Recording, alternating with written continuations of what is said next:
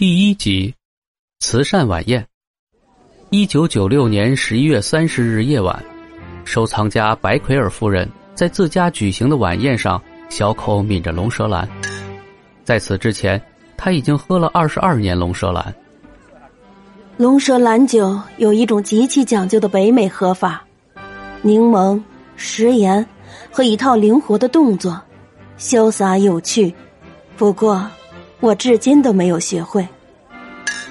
白奎尔说完，和旁边的客人碰了一下杯。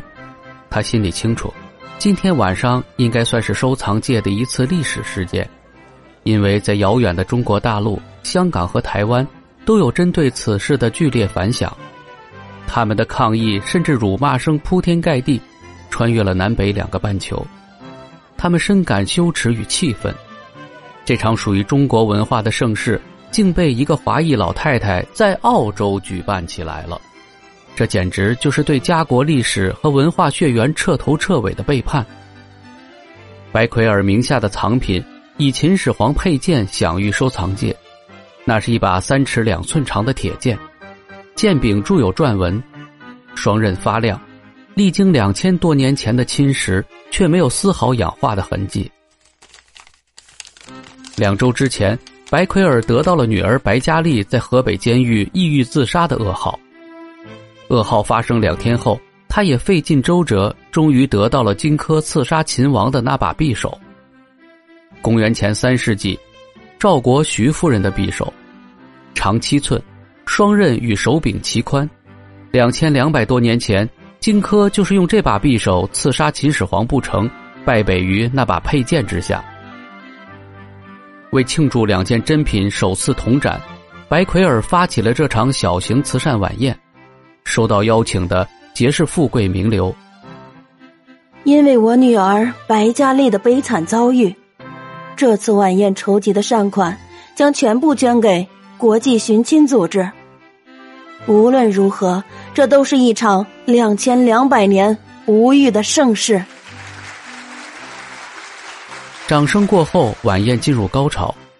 参加这次晚宴的收藏家为数不多，珠光宝气的富贵名流们一番议论、拍照和摆出自信的捐款数字过后，两件展柜上的兵器很快就受到了冷落。那些只对拍品后面的具体数字感兴趣的富商，除了变现后的价格，他们更喜欢旁边一比一复制的那个兵马俑赝品。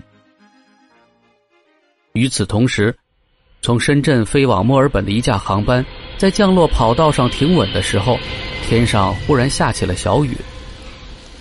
一个西装革履的亚洲年轻人从机场出来，拦了一辆出租车，对司机说：“能载我一程吗？”“你的行李呢？”“用不着了。”“去哪里？”年轻人从口袋里取出一张报纸，凑近了看了看，说。华商大道六十六号。你一定是去收藏家白奎尔夫人的府上。我何止要去白奎尔的府上，我还带了世界上最昂贵的礼物给他。晚宴期间，这位年轻人闯进了白奎尔家的庭院，因为没有请柬，保安把他拦在外面。年轻人从裤袋里取出了一个信封。请转交给白奎尔夫人，她会见我的。不过几分钟，白奎尔的管家就急匆匆的走出大厅，搀着年轻人的胳膊，引他来到了客厅里。白奎尔夫人站在展柜旁边，宽厚的笑容突然变成了警惕和傲慢。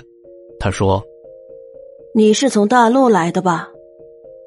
年轻人撇了撇嘴，回答道：“我是石家庄人。”你一定还记得石家庄吧？白奎尔夫人没有直接回答，反问道：“不管你知道了什么肮脏的小秘密，都马上给我忘掉。说吧，你想要多少钱？”我想要的可不是简单的钱。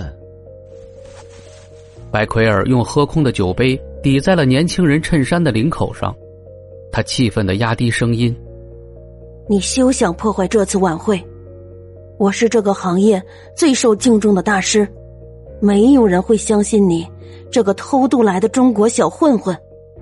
我只要一个电话，就够你在监狱里蹲上至少五年了。我没想破坏这场晚会，虽然满屋子乱走的高鼻梁们让我很讨厌，但是相信我，我是为了让这场本来是谎言的晚会变得货真价实。白奎儿的脸上露出了一丝惊诧：“你这话什么意思？”你的匕首肯定是假的。因为你的始皇佩剑用了防盗器，匕首却没有。你把它放在深色的玻璃龛里，就是为了防止别人看出破绽来。年轻人夺过了白奎尔的酒杯，继续说：“我不光知道你的匕首是假的，我还知道真正的匕首在哪里。”白奎尔瞪大了眼睛，又忽然弯腰大笑起来。年轻人一脸怒容的夺过白奎尔的一只手。把他按在了自己的胸口。白奎尔的笑声戛然而止，他警惕的夺回自己的右手，说：“我凭什么相信，你胸口那个是真正的荆轲匕首？”他的声音压得更低了。他在一九六五年就失踪了，今晚的捐款我会捐给国际寻亲组织，三天之后在拍卖会上拍得的钱。我也会把其中的一半都捐出去。如果开拍卖会，赝品匕首的事儿就会被发现，不是吗？我当然不会拍卖这把匕首，它只是为了抬高那把剑的价格罢了。我会把两件兵器分开拍卖，我相信他们会同意我的决定。始皇佩剑卖完，匕首以出境手续不妥的名义。无限拖延。